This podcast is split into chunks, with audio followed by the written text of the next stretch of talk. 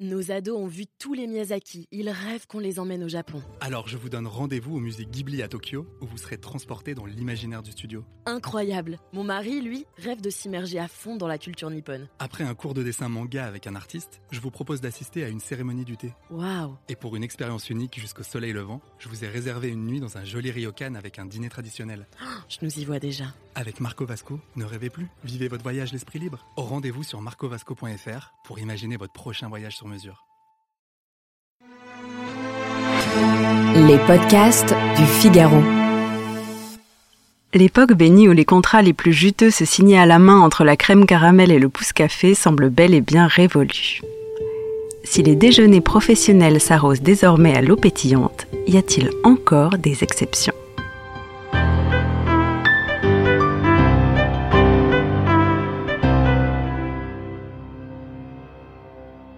La loi est formelle.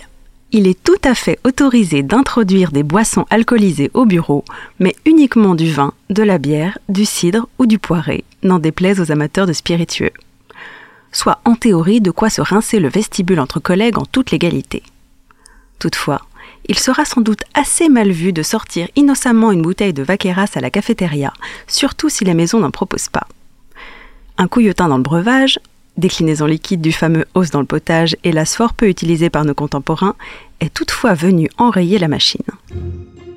Ainsi, depuis le décret numéro 2014-754 du 1er juillet 2014, le règlement intérieur d'une société peut désormais interdire la consommation de toute boisson alcoolisée dans l'entreprise, et ce, dans un objectif de prévention, y compris les alcools susmentionnés, lorsque ces interdictions sont proportionnées au but recherché un coup d'opinel dans le texte de loi initial qui aura sans doute accéléré la sobriété de nos échanges professionnels, meilleure option pour éviter le pire. Maintenant, est-il conseillé de boire du vin avec son supérieur hiérarchique? La réponse est non, mais pas toujours. Depuis quelques années, les déjeuners à la brasserie du coin copieusement arrosés ont été massivement remplacés par de plus sages pauses salade fraîcheur en barquette biodégradable et le pichet de côte de pie n'a plus franchement la cote. C'est donc dans la plus parfaite lucidité que se tissent aujourd'hui les liens et potentielles inimitiés entre collègues, clients et supérieurs hiérarchiques. Et une promotion ne peut plus être mise sur le compte d'un excès d'enthousiasme et de Cabernet Sauvignon.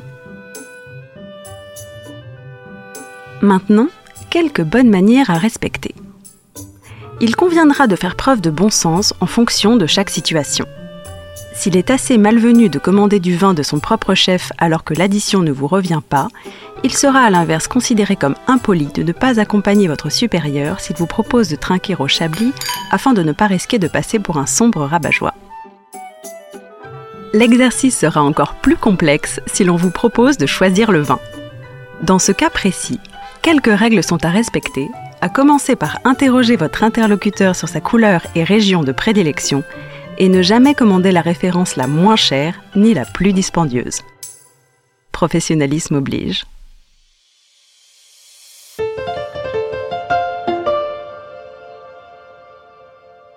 Merci d'avoir écouté ce podcast. Je suis Alicia Doré, journaliste et responsable éditoriale du Figaro 20, et vous pouvez nous retrouver sur Figaro Radio, le site du Figaro et sur toutes vos plateformes d'écoute. À bientôt.